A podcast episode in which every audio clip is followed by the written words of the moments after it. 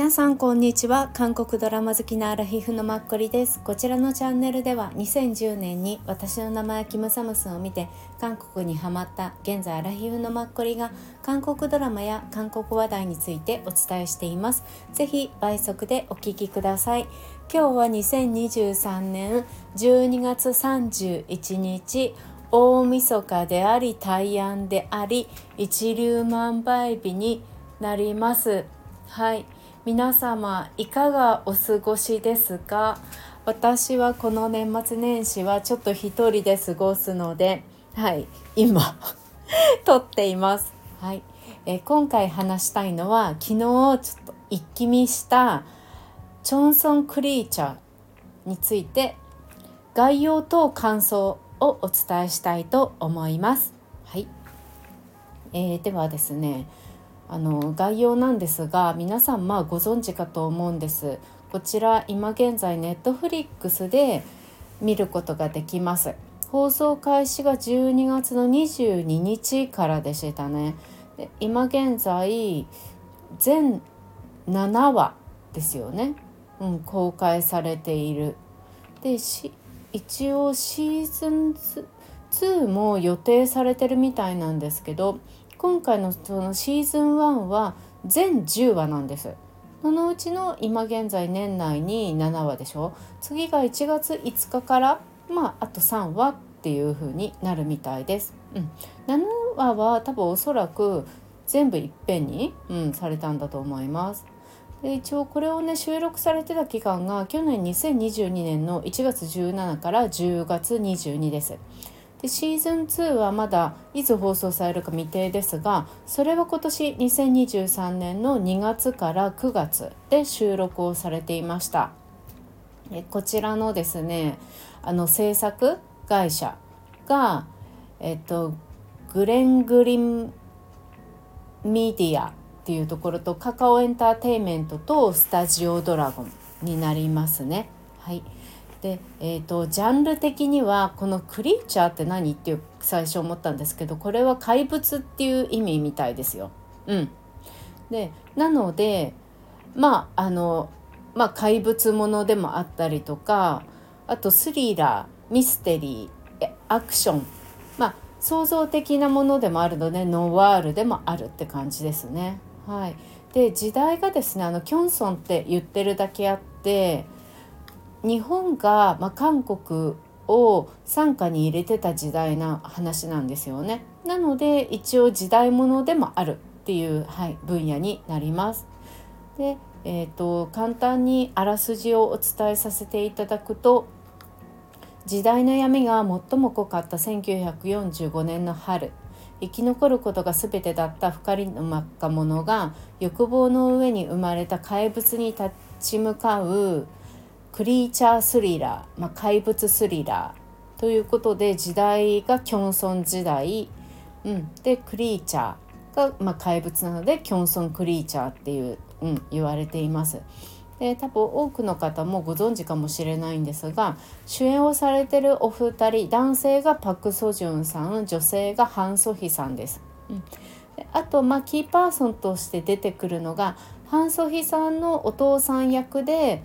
えーと、ジョハンチョルさんですね。うん、であとですねキーパーソンとなる、まあ、日本人の役なんですがあの女優のスヒョンさん、うん、身長が高い177ぐらいあるのかな。モデルさんかつ女優さんっていう方ですね。が出てらっしゃいます。うん、あとはえっとパク・ソジュンさんとのまあパク・ソジュンさんが子どもの頃に出会ったうん、なのでお母さんでもありおばあさんでもあるような気分でいるんじゃないかって思われる、まあ、身近な方でキム・ヘスクさんが出てらっしゃいますね。うん、でパク・ソジュンさんと交流がある、まあ、お金持ちのお坊ちゃんとしてであと、まあ、愛国心があるっていう存在として出てくるのがウィ・ハジュンさんです。うんそうですね。あと個人的に私すごく気になった女性がああ久しぶりに見たっていう方がいてそれはあの飲み屋をやってる女性の方。飲み屋っていうとスナックみたいなあれだと思うんですけどちゃんとした社交場とも言われるようなあのお酒が飲める夜の、うん、ところをやってるのが奥ジャヨンさんでした。はい女性の方久しぶりに拝見しました。はい、えー、ではですねまあちょっともうちょっと概要とあと、まあ、あの全体的評価感想の順番にいきます。はいでえーと、概要が一応こちら70億円ぐらいかけて作られたみたいですね。はい、両両方入れてかなシーズン12で、うん、でもシーズン1だけかもしれない。はいうん、で、えーと監督さんがですねうんとごめんなさいチョン・ドンユンさんという監督さんになります。うん、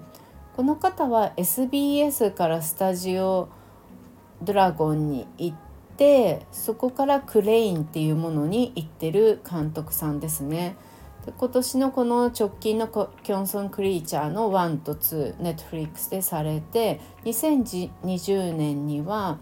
まあ、共同監督っていう感じで最古だけど大丈夫。うん、で2019年には、まあ、SBS にいらした時になんときあのナム・グンミンさんのスポストープリーグですね、うん、あとエグジットとかあああとあれですよ。チソンのピゴイン？あ被告人、うん、あれも、まあ、この時は共同監督だったみたいんですけど、うん、あと怪しいパートナーかな？チチャンウクさんが弁護士役だった時、うん、それも撮られてらっしゃいますね。はい。っていう監督さん。でもう一人、えー、脚本家さんが、うん、この方は結構いろいろ書かれてる女性の方です。カン・ウンギョンさんっていう方。48歳。いや違いますね、えー、53歳ぐらいの方かな？うん、すいません。思いっきり違いますね。でこの方はまあドラマ作家さんですね。うん、今回の「キョンソン・クリーチャー」の1と2その前はあの「何万ドクター・キム・サブ」はい。あれのシリーズを123と書かれてらっしゃいます。うん、あとねえっ、ー、と家族なのにどうしてっていう KBS のドラマとかうんあとね有名なのが何といってもセーパン王キムタックですよ。うんすごいですよね。2010年の KBS ですね。多分ここからすごくいっぺんにヒットしたんでしょうね。でも「何万ドクターキブサム」もすごいし多分このヒューマン系で人の情が集まる人間の強さとかを信じてる作家さんなんでしょうね。あと慈しみとか愛情とか、うん、でもそれ今回の「キョンソン・クリーチャー」でもなんとなくわかる気が、はい、します、うん。っていう作家さんです。はい。でえっ、ー、とちょっとまあ余談というか予備知識私自身があんまりよく分からなかったのでまあ調べたんですけど結局キョンソンっていうキョンソンスキャンダルとかなんかドラマでありますよね韓国の。キョンソンってよくたまに聞くと思うんですよ。で漢字で書くと京都の京に城って書きますよね。でこれは一応今の、まあ、ソウルの場所をかつて日本が韓国を統治していた時に、まあ、キョンソンというふうに呼んでたんですよね。で単純にまあキョンソンっていう、まあ、意味としては単語の意味としてはあの城って書いてあるのと同じように、まあ、お城っていう意味、うん、があるっていうことです。はい、でここによく日本史でもやったような朝鮮総督府とかも置いてたっていう感じですね。まあ一番都市だったっていうことです。うん、でしばらくまあキョンソンっていうのが1910年からおそらく1946年ぐらいまで、うん、使われていたもうちょっとかな、うん、実際ソウルっていう風に名前が変わったのが1948年なので10年からって思うと38年ぐらい、まあ、キョンソンっていう名前が使われていたっていうことですね。うん、一応まあ日本は1945年の第一次世界大戦で、まあ、敗戦しますよね。でそのまあ8月15日に敗戦してその日のことを韓国ではあの幸福日でしたっけ？光に光っていう感じに復活の復、うん、で幸福日って、はい、呼んだりもする。でお祝いの日であるっていう、まあ、日本の敗戦お祝いっていうよりも、まあ、あの解放されたっていうことですよね植民地から、うん、そういうふうに言われていたりもしますが、はい、だから38年間一応キョンソンっていう名前が、まあ、ほぼ使われていたんじゃないかなっていう、うん、歴史があります、はい、ソウル市っていうところには。うん、っていうことを一応お伝えしておきたかったのと。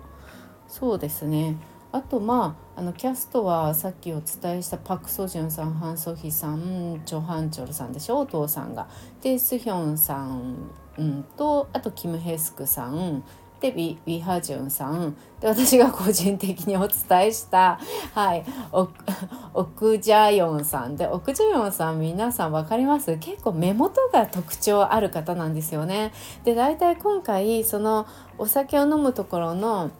まあ、オーナーの役をされていてその役がねもうぴったりなんですよねもう私の中では彼女がやる役は彼女にもう常にぴったりなのよ。それは多分彼女の演技力プラス自分の特徴を分かっていて顔とか、うん、それをさ多分さうまく表現できる人なんじゃないかなってすごく思います。うん、直近だとですね2022年の TBN のシュルプですねキム・ヘススさんがあの4人の子供がいる男の子ね。う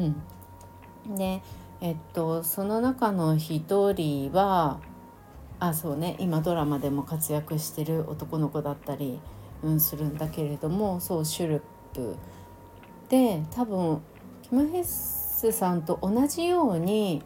多分天皇陛下と結婚してた方の一人だったんじゃないかな。いまいち覚えてないけどファンギーインさんっていう役名だったみたい。うん、あとねビッグマウスにも出ていたしあと黒い太陽にも出てましたねナムクンミンさんの。であとはマインですねマインってあのパク違うごめんなさいあのあのチソンの奥さんのイ・ボヨンさんとキム・ソヒョンさんが出ていたでどちらかのお子さんのなんかチューターかなんか役で結構さ怖い役だった気がするんだよね。うん、それで出てきたかなって思っています。うん。なんかね私毎回毎回この人なんか顔見るとあ出てきたとかすごい思って なんとなく、うん、気になってる。はい、で今回あとあの画家の方ですよね。病院に入ってあの絵を描いてる、うん、あの画家の役をした男性の方が私どっかで見たことあるんじゃないかなと思ったけど結論なかったっぽいんだけどね、えっと、俳優さんの名前がウ・ジヒョンさんっていう方なんですよ。いっぱい出てるのこの方。で今現在年齢が確かに37なんですよね。うん、そこまであれに見えないんだけどであの映画は2014年から出ていて結構ねあの映画は1年に本当にいっぱい出てらっしゃいますよ5個 ,5 個ぐらいとかすごくないですか？201819とかがまあすごいんですけどうんそあこの前ちょっとだけ何かで話した「あなたの特別な兄弟」っていうあれにも出てるガンスが出てたんですよね確か。うん。そうそう。あうんとねあとはね分かるのが私あんまり映画よく分からなくってそう。であとドラマに関してはねアンナにもできてるしドクター・キム・サブ3にも出てるでしょ？あと今私たちの学校はにも出ていてマウスにも出てますね。うん。あとスカイキャッスルにも出てるんだよね。そう。あと検索してください。WWW みたいなあるじゃないですか。あれにも出てるの。うん。すごいですよね。役者さんとして。なんかさいいですよね。すごく変にさピックアップされるわけじゃなくて個人が。でもちゃんといっぱいこういう風に演技の仕事をされてる方っていうこと方こそ多分末永く役者さんずっとやっていくんだろうなみたいな気がして、うん、であとスヒョンさんは何気にもうね38歳なんですよね。うん。スヒョンさんあの一応アメリカにも多分住んでるんですよね。クラウディア・キムっていう名前で,、はい、一応 YG にそっうん、所属はしてます。アメリカではアメリカで所属してるのがある、うん、で旦那さんがねなんだっけ監督じゃない。あ俳優なのか。そう。で旦那さん3つぐらい年上なんですけどで旦那さんはねアメリカ系韓国人なんだよね。多分。うんうん。そんな感じ。で私がスヒョンさんを一番直近見たのが去年イソジンさんの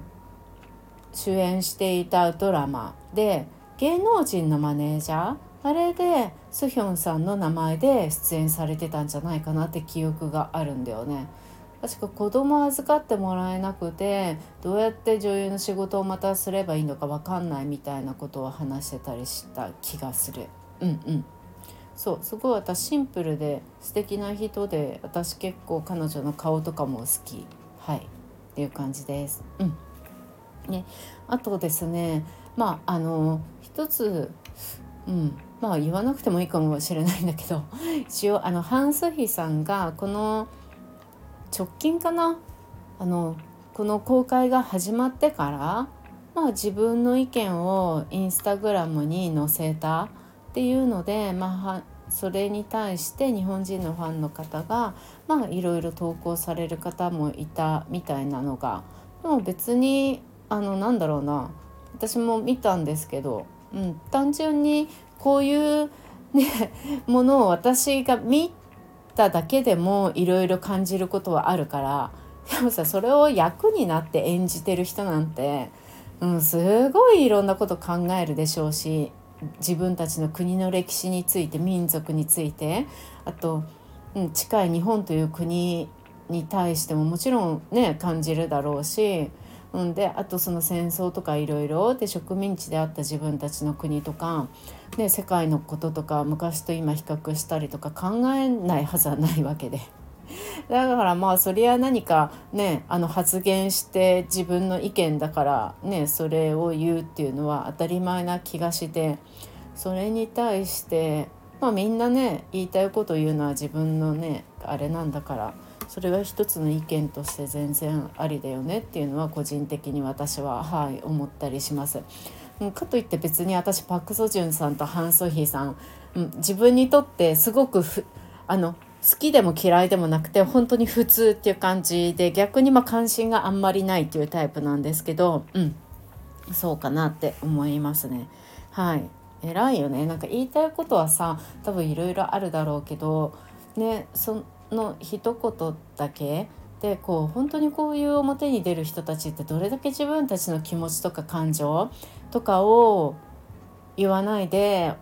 押し殺したりしてるのかなって思うところは本当にそれも本当に仕事のね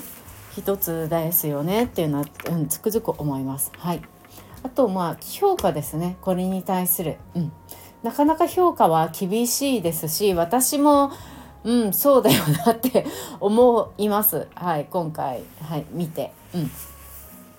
なんかねまああのなんだろうな。いろんな媒体も評価をしててそのちょっと媒体の評価からいろいろいくとですねどこの媒体かは全然私わからないので、うん、あの言わないんですけど、まあ、時代劇として斬新さに欠けていたアクションとしては打撃感が弱い。余分なものが多くて分量原料が必要だ、うん、あとまあ700億ウォンですね、まあ、70億円もかけていてこんな出来でどうするみたいな、うん、ドラマが平凡で奇抜なアイデアが全く奇抜でない展開だったっていう、うん、無色無臭無味のキョンソンクリーチャーだみたいな。うん。キョンソン時代劇と怪物っていう複合ジャンルで、まあ、2つのウサギを捕まえようとした欲が結局何も捕まえられなかったっっていう風に結構どこのね、まあ、媒体も、うん、評価をしてるっていう感じですよね。で最初これが22日に公開されて多分3位ぐらいでね世界で閲覧する人がランキング上がってきてやっぱり2人が主演の有名だから多分最後は1位とかになってるんだけれども多分見られてはいる。うん、でそこからの評価っていうのは本当に人それぞれですね。でそこからまたちょっとあの、うん、検索できて分かって分かりやすいちょっと評価だけ簡単にお伝えさせてください。あの怪物ものではなくて日程時代を背景としたものであるって考えればよかったけれども、うん、どっちつかずになっちゃったっていうのがとても残念である。うん。まあ、全体の調和が取れてなくて全てをつなぎ合わせてるように見える。うん、あのタイトルで「怪物」っていうクリーチャーで表現されているのにすごくクリーチャー自身も非常に貧弱だった。せいぜいモンスター程度だっていう、うん。あとこのパク・ソジュンさんがハン・ソヒさんにま一目惚れしたみたいな感じだったんですけどそこで命までかける理由が全く説得力がないっていう。はい。そうですね。あとはまあこのあの劇中を見ていて制作人の方々がいかにこの当時の歴史っていうのを理解してないかっていうのを感じるっていうのは結構書かれてましたね。ドラマだからこの時代っていうのはあんまりその金銭のものがなかった。けれどもドラマだから華やかにそういう演出をしようとしてるっていうのはみんなわかるって言って。しかしながら構1945年っていうのをこれは舞台にしてるっていうふうに書かれてたりもするのでね明確に、うん、その時って、まあ、日本はまだ敗北する前であって、まあ、アメリカとね戦っていてだからアメリカからのスーツとかそういうものをすごく日本はもてはやってしてたわけじゃない。逆にアメリカからのものは全部使わないようにしてた。うん、なのにこのパク・スジュンさんがなんか日本から来たアメリカのもののやっぱりこういうスーツはいいって言っていたりとか、うん、あとなんか陸軍のマークであるものを海軍のマークを使ってたりとかそういうなんか細かいものもあったりしたみたいで、うん、そういうのはやっぱりデリカシーに欠けるっていうのは、はい、いくつかありましたねなんか。うん。そうですね。あとはやっぱりこの、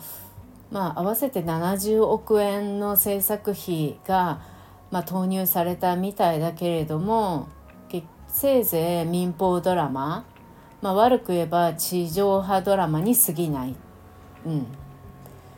とまあ7話だけ先に公開されたけれども短編とは言ってもさらに短編で6話構成の「キングダム」とかあるんですよね。でも「キングダム」はまあ本当にすごく私もすごいハマりましたし人気だったですよね。それを考えると作品のまあ底力を示すのには十分な話数なのにもう全く興味を引く内容がないみたいな感じで すごいもうねなんかね言われてたりするの。うん、でもまあ確かに分かりやすいですよねここまで表現してくれるとっていう感じです。はい以上です。うん、であの個人的にここからあの私が見て思った、はい、感想をお伝えさせてください。うんまずね1つ目ですね。このストーリーに対して、うん、で2つ目が、まあ、音楽に対して、えー、3つ目があの演技役者さんの演技。で4つ目が、まあ、このストーリーの内容かな？日本人である私が見て。はい。まず1つ目のあのストーリー展開とか脚本とかそういうものなんですが皆さん言われてた、まあ、全体像なんですけどね。もう全体バランスがやっぱりなんかねちぐはぐなんですよね。調和が取れてないって私ですら思いましたね。うん。なんかささっきもちょっと出てたえこれで一目惚れなんだみたいな感じと結構やっぱりあの舞台が昔でねこういうなんかまた戦いの時代で日本が統治してるで韓国人に対してバッてるみたいな時代なんだよね。そうするとどうしてもなんか厳しいような雰囲気がその場面画面上に私伝わるんですよね。そんな中でその一目惚れっていうのもちょっとコミカルに描こうとしてる感じはしたんだけど全然それが伝わんないのよ。あすごいなんか白々しく浮くのねそこだけ。なんかそれもすごい感じたしパク・ソジュンさんとかもそういう風に結構面白くね彼が表現する場面もあったんだけどそういうものがどうしてもなんかねちぐはぐで浮いちゃうっていうところかな。であと過去を解雇する場面があったんだけれども何人かハン・ソヒさんとかパク・ソジュンさんとかそれが結局今にどうやって続いてきたのって思ったりする部分があってうん。多分さっきちょっとだけお話ししたパク・ソジュンさんがちっちゃい頃にキム・ヘスクさんと出会ってるんだけど本当に小さすぎてパク・ソジュンさんが5歳ぐらい4歳ぐらいとかなんですよね。おそらく。うん6歳。いやでも5歳ぐらいかなそこからこのおばあさんとあんな中で出会ってどうやって今現在があるのみたいな すごくまあそれはね想像力をかきたててくれるのかもしれないんだけどなんとなくそれもねちょっと知りたくなったりとかもしたし、うん、だからやっぱり2頭もの1頭も得ずみたいな感じは私もすごく受けましたね。結構これはね見ていただくのが一番で最初うん 2, 2話3話ぐらい2話ぐらいまではなんとなく、まあ、続けてみようかなぐらいな感じで見たんだけど3話ぐらいからは結構勢いであどんどん先この先どうなんだろうっていう感じで見たくなってで1話が100分ぐらいなんですよねだからそれなりにあるんだけどそうこの先どうなるんだろうみたいな感じで途中まで見ると結構勢いよく最後まで見ちゃうっていう感じだったんですけどうん。あとモンスターっていう感じさっきままさに的確にうん、クリーチャーっていうねあんまりそう怪物とまではいかないというのは最近私たちこういうゾンビものとかいろいろすごいの見慣れてるじゃないですか。一番最初の全体像あのその怪物のねが見えなかった時はまたこういう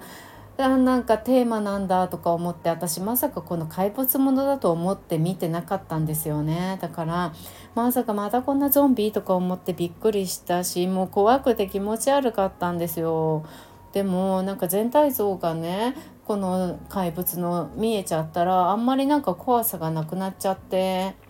うん、っていうのもありましたね。そうかな。うん。確かにだから70億円はどこに消えた？シーズン1と2を作ればまあそのぐらいになるのかなっていう感じはするけれども、うん、でもあのよくやってんなって思ったのが結構やっぱり昔の時代でしょ？45年1945だから。あこの怪物に対する、まあ、防護服とかですよね。みんなが着てる。それも昔の時代の感じで作られていてそういう細かいところはまあちゃんとしてるなっていうのは思いました。うん。だからねこのなんか深刻的な時代背景と一応怪物を扱ってるんだけど、うん、あとはレトロ感もあるしでもそこというのコメディタッチ的な軽いノリっていうのとか合わなかったりしてちょっとちぐはぐだなって思いましたっていうのは一つ。で次音楽なんですけど、うん、なんかね一番最後のエンディングの曲がなんと結構音楽は有名にまあエクソのスホさんとかが歌われてるみたいなんだけどなんかねこの音楽がまた合わなかったんだよね。なんか韓国ってこうシリアスなものほど笑いとかを取ったりするっていうなのでまあカンパンセハルっていうのは賢い刑務所のルールブックとかも最後あのパンク系だったりとかああいうのってすごいかっこよくていいなって思うんですよね私ドーベルマンとかもみんな。うん、でもさ今回のってなんかそういうかっこよさとか全然なかったのよ。とりあえずえなんでこの曲調なの？みたいな合わなかったの、うん、それをすごくね感じた。はい、で次ですね役者さんの演技っていうとこで私ハン・ソフィさんはあの夫婦の世界でしか見たことなかったんです。しかも夫婦の世界の悪い女として出はじ出てき始めた1話2話ぐらいしか見てなくてそれ以降ちょっとあれなんか見てられなくて私最後まで見てないんですけどそれ以来のハン・ソキさんは一つも私見たことがなくてうん。でもなんかさハン・ソキさん昔それ以来それ以外にも結構あれなんですよね。女優さんとしてドラマに出ていたこれにも出てたんだっていうのがあって、えーと、夫婦の世界の、まあえーと、アビスっていうのがあるんですけどアン・ヒョソプとパク・ボヨンちゃんの。それにもアン・ヒョソプの婚約者役で出てたりとかして私これ見てたんですけど全然記憶になくって。あと100日のロンくん様にも出てたりもするしそう。うんそうですね。そうでも全然ね記憶にないんですけどでも今回のハン・ソヒさんは私の中ではすごい頑張ってたと思うんだよね。うん、すごいね私はハン・ソヒさんはすごい良かったと思うんだよね。うん、演技であとあのお父さんのチョ・ハンチョルさんともすごく2人は息が合っててなんか親子って感じしたし個人的にハン・ソヒさんは良かった。うんでもそれがうん私の中で今回のパク・ソジュンさんが微妙だったのでもそれはねパク・ソジュンさんの演技力なのか多分脚本的にこのさっきお話ししたストーリーとやっぱギャップがすごいあるんだよね。うん、なんだか調和されてないんですよね。それが多分一番大きい理由だと思うんだけどパク・ソジュンさん自体もこの役自体を捉えなんかにはまれてなかった部分もあるんじゃないかなってすごく思って私の中でハン・ソヒさんが良かったからそれと一緒に演じてるどうしても2人の場面とかでパク・ソジュンさんのちょっとその浮いた感じっていうのがなんかね極端に対照的なんだよね。ハン・ソヒさんはすごいさ一生懸命演じてんの。でそれでだからちょっと軽い感じになるからなんかいまいちねなんかそれってこういう意味だったのねみたいなその2人の沈黙から普通だったらあどういう結論なんだなこの2人はって分かるはずなのになんかいまいち分かんなくてその後の行動であそういうことだったのねみたいな感じに分かるみたいな。だからなんとなく2人のね演技にも私の中ではギャップがあった気がしました。うん、でもあのスヒョンさんとかは、まあ、日本人に全然見えなかったけどでもすごく私的には もともと好きなのもあり綺麗で、うん、いつも着物着ていてね。よかったしあとキム・ヘスクさんも。まあ、あのいつも通り演じられていてよかったし。でウィ・ハジュンさんも超熱演でこの人本当に演技うまいからでもウィ・ハジュンさんってすぐに私とか見てねわかるでしょ？有名だし最近本当によく出るし。でもイハジュンさんわざわざ使う必要性もあったかなっていうのも若干思うんだよね。もうこの人に演技任せとけばさ確かなのはわかるんだけどうんそうまあこういうとこでお金使ったのかもしれないけれどもうんなんかすごい使ったよねってなんとなくイハジュンさんのさ立ち位置まあ演技もすごいいろいろ良かったんだけど彼のね役柄的な部分でうんなんかイハジュンさん的にこの作品はまあ大きいでしょうし有名だろうし、まあ、本人にとってはいいんだろうけどね。イハジュンさんがよく見られるかどうかわからないのような役柄だった気がしました。もう思いっきりそれ個人的な見解だけど。そう。でもまあ彼の演技は相変わらず私にとってはとても良かったです。はい。で一番最後なんですがまあ日本人の私から見てこの作品に対してどう思うかっていうところですね。うん、やっぱり私全然これどういう作品なのかを何の知識もなく無知なので、うん、見て最初見始めてしばらくすぐにあこれをちょっと日本人を見てるのきついなっていうのは感じました。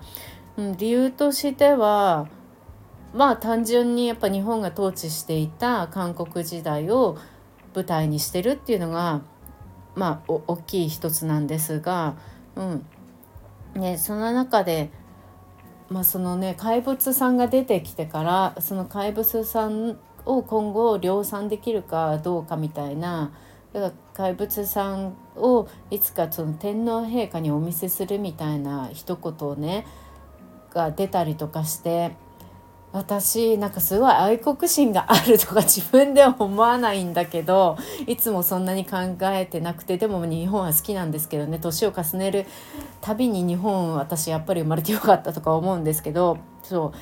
うなんか天皇陛下っていう言葉を結構使われるのは私あんまり好きじゃないんだなって思いました。あのなんだろうな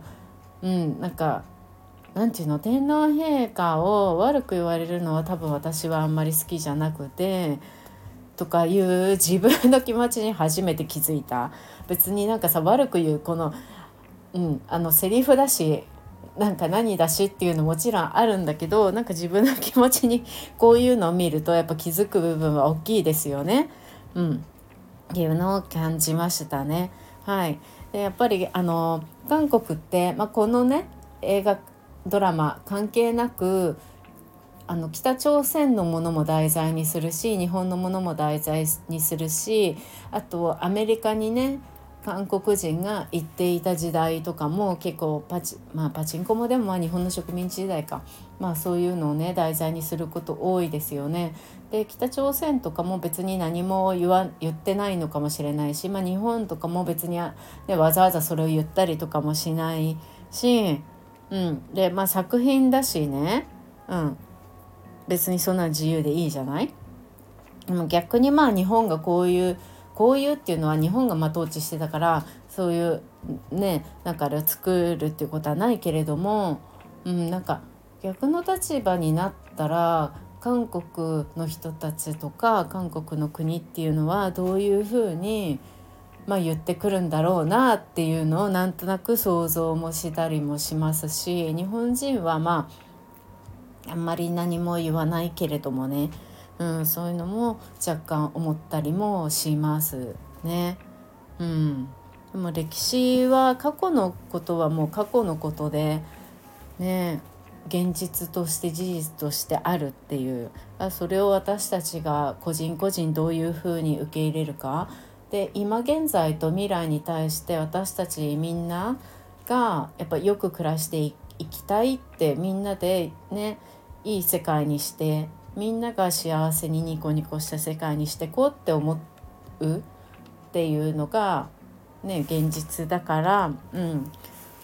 うん、そういうふうにしてみんなで行きたいですよね。国とかも関係なくっていう。うん、で逆に私あんまりもう日本のテレビをもう何年も前に処分しちゃったので日本のドラマ見ることないんですけどあのこういうさ韓国が、まあ、日本が統治していた時代のこういう作品を作ってくれるから私日本人でこの時代のことに触れることができていて日本だと、まあ、戦争の時のさ空襲とかああいう昔の映像を昔よくテレビとかでぼーっと白黒のもの見た記憶はあるけれども、うん、このその時代のドラマとか何とかをしょっちゅう取り上げて、まあ、それをねファンタジー形式とかでドラマにとか映画にするっていうことはあんまりないのかなって思ったりして、うん、でもなんだっけこの前ネットフリックスこのコロナ禍で一つなんかの作品ありましたよね映画かなんかすごく。流行った日本人の監督さんが作っていた、うんまあ、あんまりこういうしょっちゅうはないように思うんですよね。だからこういうまあ私は韓国好きでこういうこのドラマ見てみようと思って選択して見ていてこの時代のことをこういうふうに考える機会を、まあ、もらえるっていうのもあるよなっていうのもすごく実感していますね。そうじゃないとわざわざ私その昔の自分の国がどういう国だったのかとかを考えるきっかけもないと思うし、ね、私広島好きだからなんか去年とかも一人で原爆ドームとか見たりするけれどももうそういうのは事実として、まあ、子どもの頃とかから知っていてね、うん、だからってまあね今現在アメリカに対して私何かを思ったりするっていうのは全然ないんですけど。うん、なかなかこういうチャンスを与えられないと、まあ、チャンスって言っていいのか分かんないけど、うん、考えることがないからそういう意味では私にとって今回こういうやっぱり、ね、考えさせられる機会になって私にとっては良かったっていうのはすごく思いました。はい。以上ですすいません。だらだら長くなりました。はい。皆さんあのキョンソンクリーチャーこの前ねインスタでアンケート取らせていただいてこれから見ようと思っているうんあんまり興味がないよっていうのともうすでに見ました。あ見てる。あこれから見ようと思ってる今見てます。もうすでに見ました。でこれから今日見ようと思ってますがやっぱり一番多かったんですよ。したらもうすでに見ましたっていう方もいらしてあすごいとか思ってでもこれ7話だし多分一気見しちゃうね一気に私も昨日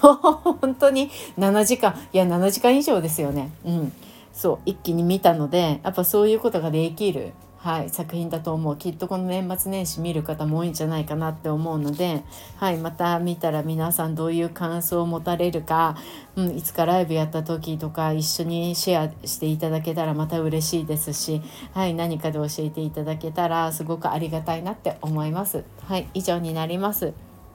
ね、思いっきりここからはちょっとだけ雑談させてください。今日は12月31日なので KBS の演技大賞ですよね。もう着々と29日は SBS30 日は MBC とかやっていて私はまだ何も見れてなく昨日の30日は MBC でナムグンミンさんがあの恋人でもう大賞を取ったみたいなので、まあ、恋人自体本当に韓国では人気なドラマだったったですしシーズン1と2があってね。で日本でまだね配信してないのがもったいないですよね。でもこれからまあ来たら大きくなって来年ね逆にあの海外活動ができるんでしょうけど。で生グミンさんなんか前私が見た時よりも全然痩せててすごいなんかイケメンにまたかっこよくなっていて。そうすごいですよね。この人って。ややるたびに大賞とか取るからさすがだなっていうのも本当につくづくね思いますねもうこの方年末っていうのはもうこの人は毎回毎回ね なんか年末一番最後の日あたりはうんお忙しい方だなっていうのははい思いますよね。でプラスあのそういう3曲ではないあのショーっていうのも最近すごく増えてますよね。配信サービスのものもありますしあとは TBN とかケーブルテレビ系列のだと6月とかにあったりするしでちょうどなんか今日のあ30日か昨日ですねトンデモンのあそこの大きいところで韓国芸能マネージメント協会が主催する、まあ、ドラマ授賞式があったみたいで、まあ、それでキング・ザ・ランドのジュノさんが大賞を取られたっていう感じみたいでまあ、ユナと一緒にベストカップル賞も取ったりとかしたみたいなんですけどやっぱもうね年末にやっぱりいっぺんにやってくれるとすごく分かりやすくて、うん、でも本当に韓国っていっぱいあるからさこういうのもすごいですよね。大変いろんななんかあのいろんな何て言うの？もう年末だけに3日間に分かれてプラスこれでとかプラス6月にとかプラスアマゾンとかネットフリックスとかそれぞれでもやってるでしょうし、うん、すごいですよねだから確かにこんなのもあったなとかね今年何が一番良かったって言われるとみんなあの見てる配信サービスそれぞれだからねで一つで有名になれば例えばムービングとかで。だからムービングがすごいよってなればその時ディズニープラスに加入する人も増えて、ね、ムービングほんとすごいみたいになるけどみんながみんなさ毎回そういう風になるわけじゃないからねす全ての作品が。だから本当に一番ヒットしたものは例えば今年で言えばムービングとかですよね。ディズニープラスはなんかカジノ以降、うん、すごくいいみたいでといってもカジノ以降はまあムービングみたいなんですけどそうで来年の1月にまたあの期待作が、うん、予定されてるみたいなんだけど配信のねイ・ドンウクさん主演の。うん、からすごいねそういうのもなんか来年もどうなるかわからないですよね韓国ドラマ韓国映画韓国エンタメの、うん、こう世界ってどんどん広がっていくんじゃないかなって思うとすごく楽しみです。うん、で私今年のベストとか何も話してないのでこの後引き続きはいお話しさせていただければと思います。はい長くなりました皆さんお聴きくださった方ありがとうございました。はい皆さん今年の年あと5時間ぐらいですねいいお時間お迎えくださいはい今回もありがとうございました